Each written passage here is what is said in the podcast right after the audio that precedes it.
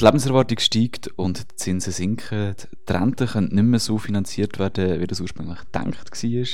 Gegen das soll man etwas unternehmen. Die Frage ist nur, was genau.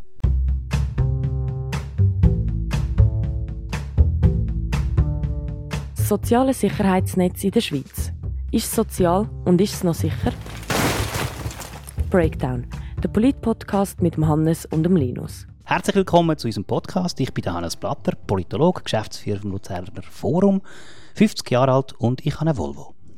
Ich bin Linus Bürgi, ich bin Journalist beim Radio Dreifach. Ich bin 21, ich studiere Wirtschaft an der Uni Zürich und äh, ich habe kein Auto, aber ich bin ziemlich, ziemlich stolz auf mein Retro-Renn-Velo. Wenn wir eines nicht mehr arbeiten und dann kein Geld mehr verdienen, dann kommen wir eine Renten über. Die AHV und die berufliche Vorsorge die sollten uns, so steht es in der Verfassung, die Fortsetzung der gewohnten Lebenshaltung in angemessener Weise ermöglichen. Auf Schweizerdeutsch heißt das, die erste Säule, nämlich die AHV, soll uns die Existenz sichern. Und die zweite Säule, die berufliche Vorsorge, die sollte uns ermöglichen, so weiterzuleben, wie wir vor der Pensionierung gelebt haben. Die beiden Säulen funktionieren nicht gleich. Die erste Säule wälzt um. Das heißt, Menschen, die jetzt arbeiten, finanzieren die Rente der Leute, die schon pensioniert sind. Die zweite Säule die soll nicht umwälzen, sondern ansparen. Man kann sich das ein wie ein Bankkonto vorstellen. Jeder hat sein Konto, auf das Konto zahlen zwei Parteien ein. Erstens ihr selber und zweitens euer Arbeitgeber. Und weil es wie ein Bankkonto funktioniert, kommen dann noch Zinsen dazu über all die Jahre gerechnet, kann das auch ziemlich viel ausmachen. Mit 65 gibt es dann einen Kassensturz, es wird abgeschlossen, zusammenzählt und aus dem wird die Pensionskassenrente berechnet. Die Rente hängt natürlich in erster Linie davon ab, wie viel Geld auf dem Konto liegt. Sie hängt aber auch davon ab, welchen Anteil vom angesparten Geld man pro Jahr als Rente darf beziehen darf. So, dass halt das ganze Angesparte bis zum Tod längert. Der Anteil, den man jährlich darf beziehen darf, den nennen die Profis Umwandlungssatz. Der Umwandlungssatz der ist für alle gleich und im Gesetz vorgeschrieben. Heute liegt er bei 6,8% Das heisst, wenn jemand 100.000 Franken angespart hat, dann werden 6,8% also 6.800 Franken, jährlich an Rente von der zweiten Säule ausgezahlt. Bis hier alles klar? Dann kommen wir nämlich zu den Problemen. Erstens, wir leben länger. 1986, wo das Gesetz zur beruflichen Vorsorge geschrieben worden ist, sind Männer im Durchschnitt acht Jahre früher gestorben als heute. Der Umwandlungssatz von heute ist also zu hoch und das Geld längert dann nicht bis zu eurem Tod. Das ist heute auch schon der Fall und die Pensionskassen nehmen das Geld von uns, von den Berufstätigen und Jüngeren, um die Rente der Pensionierten zu decken. Seit 2014 sind so bereits mehr als 41 Milliarden Franken ausgegeben worden, die dann später werden fehlen. Das zweite Problem, die Zinsen sind tief und die bleiben wahrscheinlich auch noch eine Zeit lang tief. Durch das kommt eigentlich am Ende weniger Geld zusammen und das Geld längert dann noch weniger lang. Die Frage ist jetzt, was macht man? Der Bundesrat hat einen Vorschlag ausgearbeitet und über den reden wir jetzt. Breakdown. Sozialpolitik mit dem Hannes, dem Linus und am Peter Fries, am CEO der grössten Sammerstiftung der Zentralschweiz und einem profunden Kenner der Pensionskassenwelt. 2018 hat Peter Fries den Vorsitz der Geschäftsleitung der PKG übernommen. PKG versichert mehr als 40.000 Versicherte von ca. 1700 Firmen und verwaltet ein Anlagevermögen von über 8 Milliarden Franken. Peter Fries ist Betriebsökonom, hat einen Master in Social Insurance Management und Mitarbeiter sagen über ihn, er sei lieb. Peter, herzlich willkommen bei uns. Wie geht es dir heute? Grüezi miteinander, ja. Danke, Hannes. Mir geht es heute sehr gut. Wir haben es vorher schon erwähnt, der Bundesrat hat einen Vorschlag zur Reform der zweiten Säule gebracht. Der besteht eigentlich aus drei Teilen. Zum einen aus einer Senkung vom Umwandlungssatz, das erkläre ich jetzt gerade. Zweitens besteht der Vorschlag aus langfristigen Massnahmen, dass die Renten erhalten bleiben. Und drittens aus kurzfristigen Massnahmen für die Übergangsgenerationen. Wir fangen an bei der Senkung vom Umwandlungssatz. Das bedeutet, dass man pro Jahr einen kleineren Anteil von seiner angesparten Rente bekommt. Vorher ist er bei 6,8% gelegen, jetzt wieder auf 6% gesenkt. Wer vorher jährlich 6.800 Franken ausgezahlt bekommen hat, bekommt jetzt nur noch 6.000 Franken jährlich ausgezahlt. Dass man aber eine tiefere Rente bekommt, wird der Bundesrat eigentlich verhindern. Er schlägt vor, dass man mehr anspart. Wie das genau funktioniert, ist ziemlich kompliziert und auch recht zahlenlastig. Wichtig zu wissen ist, dass sowohl ihr als auch euer Arbeitgeber mehr in die Pensionskasse einzahlt. Am Ende bekommt ihr dafür aber eine gleich hohe Rente wie ohne Rentenreform. Ich bin noch nicht mal 25, ich werde noch ein ganzes Arbeitsleben lang sparen und für mich ist das Problem eigentlich mit dieser Massnahme gelöst. Das freut mich ja für dich, Linus. Für mich ist das Problem noch nicht ganz gelöst. Ich werde nur noch 15 Jahre unter dem neuen Regime können sparen und habe nicht genug Geld angespart, um die gleiche Rente zu bekommen, wie das gewesen wäre ohne Reform. Darum plant der Bundesrat einen Zuschlag auf die Rente für die sogenannte Übergangsgeneration. Je näher an der Pensionierung dass man dann ist, desto höher ist der Zuschlag. Das Ziel ist einfach, alle sollen am Schluss etwa die gleich hohe Rente bekommen wie ohne Reform. Der sogenannte Rentenzuschlag wird dann mit einer Abgabe auf den Löhnen finanziert. Peter, jetzt wollen wir natürlich wissen, nachdem wir den Vorschlag vom Bundesrat ein bisschen erläutert haben, was haltest denn du vom Vorschlag vom Bundesrat? Ja, ich tue das ein bisschen differenziert anschauen. Grundsätzlich finde ich die Stoßrichtung von dieser Vorlage sehr gut. Also, äh, insbesondere die Senkung vom Umwandlungssatz, die ist dringend notwendig. Es ist eine Senkung vorgesehen von 6,8 auf 6 Prozent. Das ist der Weg in die richtige Richtung, aber der korrekte Umwandlungssatz, der versicherungsmathematisch korrekte Umwandlungssatz wäre eher bei 5% oder noch tiefer. Aber grundsätzlich begrüße ich die Senkung, es geht in die richtige Richtung.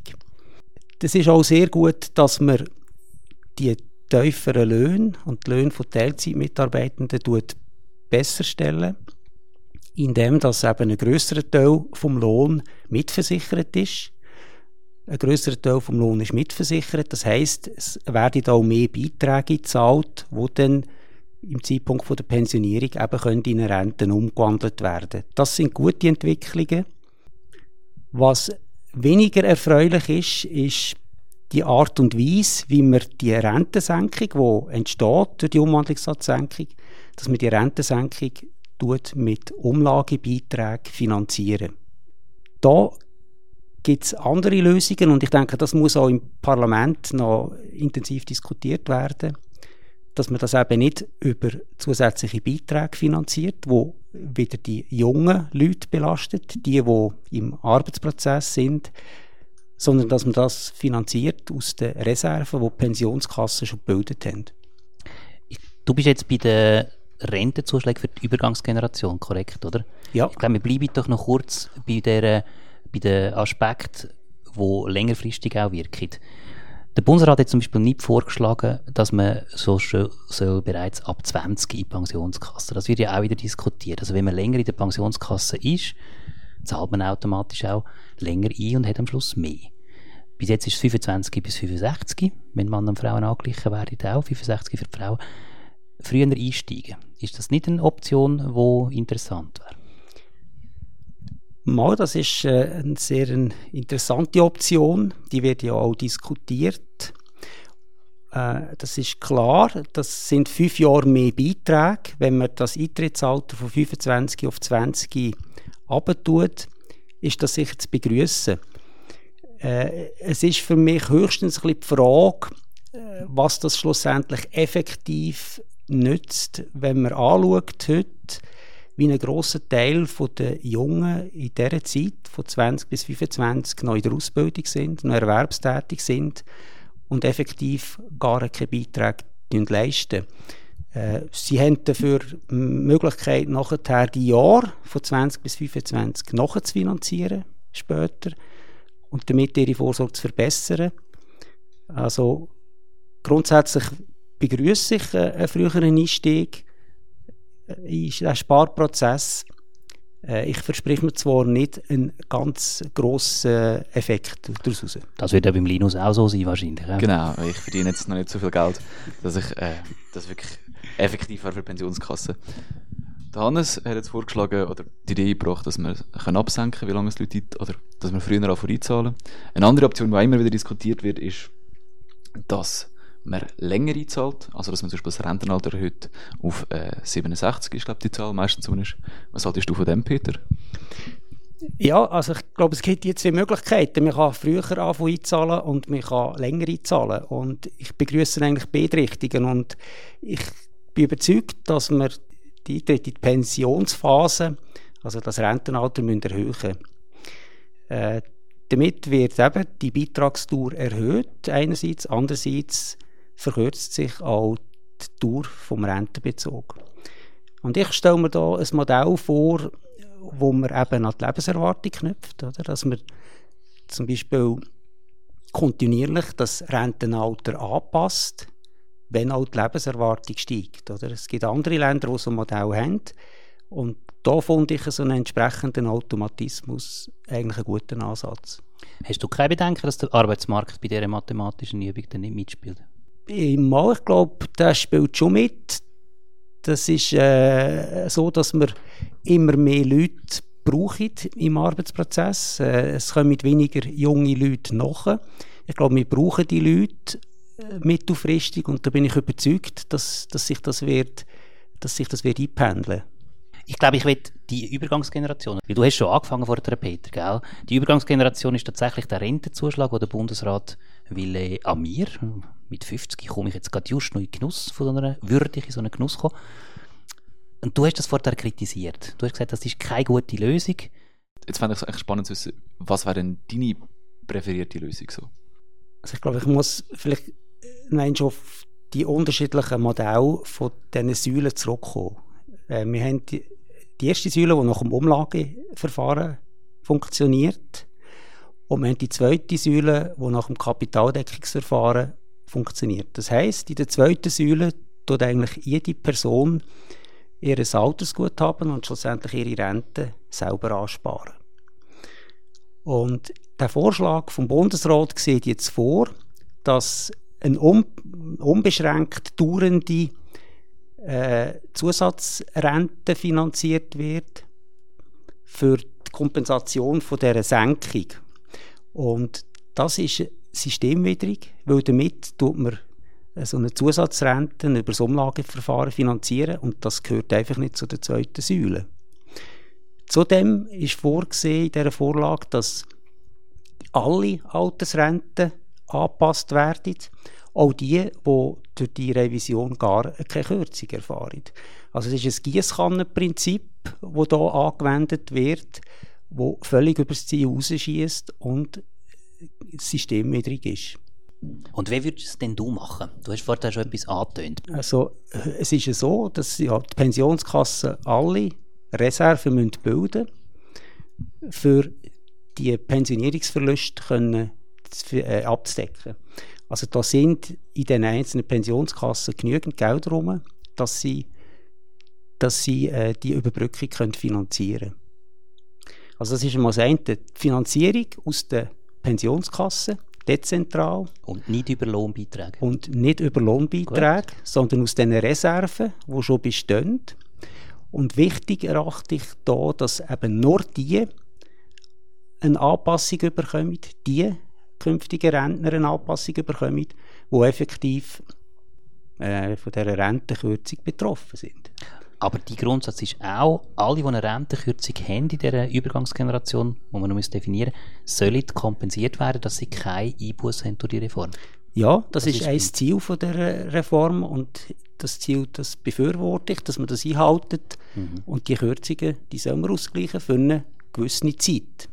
Jetzt muss man schnell helfen, die Reserven. Das sind ja nicht Schwankungsreserven auf dem Anlagevermögen oder irgendetwas anderes. Habt ihr in eurer Pensionskasse einfach so Reserven, die ihr für das könnt brauchen Ja, das hat nichts mit Schwankungsreserven zu tun. Das sind technische Reserven, die vorgeschrieben sind der Pensionskasse, dass sie die öffnen. Und wenn ihr die braucht, dann müssen sie später wieder öffnen. Also mittelfristig werden wir die ja auch zahlen. Die Reserven, die müsst ihr ja halten von Gesetzes wegen. Und wenn ihr sie jetzt braucht für das, werdet ihr sie uns Versicherten später wieder in Rechnung stellen. Oder bin ich da falsch? Ja, das ist richtig. Die sind natürlich auch von den Versicherten äh, indirekt finanziert worden. Das, das ist ja so. Aber wenn man die Parameter eben richtig setzt, wie es jetzt äh, in die Richtung geht mit der BVG-Revision, braucht es auch weniger dieser Reserven in Zukunft. Was deine Kritik am Vorschlag vom Bundesrat ist, ist, dass die Jungen nachher für die Rentnerrecht zahlen mit dem Vorschlag. Und das wäre jetzt in dem Fall hier nicht der Fall. Ja, also ich, ein Ansatz von dieser Revision ist ja, dass man die Pensionierungsverluste, die heute pro Jahr rund 7 Milliarden betragen, die eigentlich von den Jungen äh, finanziert werden für die, die in die Rente gehen, dass man die kann eliminieren kann. Und mhm. wenn man der Vorschlag vom Bundesrat so umsetzt, tun wir genau wieder die Jungen herziehen, die mit einem Lohnbeitrag die Lücke finanzieren. Und das, das ist das Schlechte an dem Vorschlag. Oder?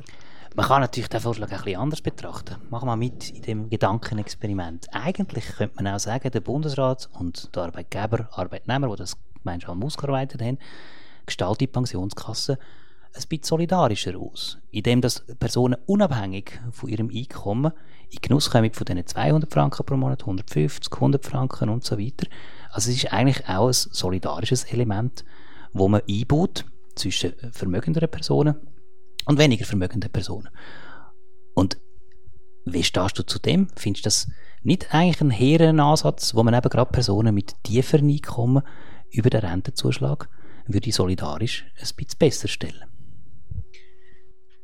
Gegen die Solidarität, die du angesprochen hast, Hannes, da habe ich gar nichts dagegen. Im Gegenteil, dass wir beispielsweise tiefere Einkommen äh, dass die profitieren von Solidarität, da stehe ich voll dahinter. Aber mit dem Ansatz vom Bundesrat werden sie eben gerade gestraft, indem sie eben auch einen Beitrag zahlen für einen Rentenzuschlag, der allen zugutekommt, wo auch den Personen zugutekommt, die gar keine Rentenkürzung haben. Und das ist eine verkehrte Solidarität, wo, wo ich sicher nicht kann befürworten kann. Es gibt ganz viele Solidaritäten, auch innerhalb der beruflichen Vorsorge, die gut sind und wo, wo, wo äh, gewollt sind. Mir fällt jetzt das noch ein bisschen schwierig zu sehen. Kannst du ein paar Beispiele sagen für die Solidarität, die jetzt hier in der beruflichen Vorsorge im System der Pensionskasse drin sind? Ja, also beispielsweise äh, Solidarität zwischen Verheirateten und Nicht-Verheirateten. Also wenn eine verheiratete Person stirbt, hat ein Witwe oder ein Witwer Anspruch auf, auf, auf Leistungen. Äh, eine Familie, die Kind hat, und im Todesfall vom Versicherten kommen die Kinderrenten, Kinderrenten über. Und da nennen zahle ich auch versicherte Beiträge, die kein Kind haben und die nicht geheiratet sind. Wie siehst denn du das persönlich aus? Sollte die Pensionskasse stärker solidarisch noch ausgebaut werden? Nein, ich glaube, die aufgezählten Solidaritäten, die bestehen innerhalb von einer Pensionskasse, die sind wichtig und die sind gewollt. Weitere Solidaritäten gehören nicht in, in die zweite Säule nie.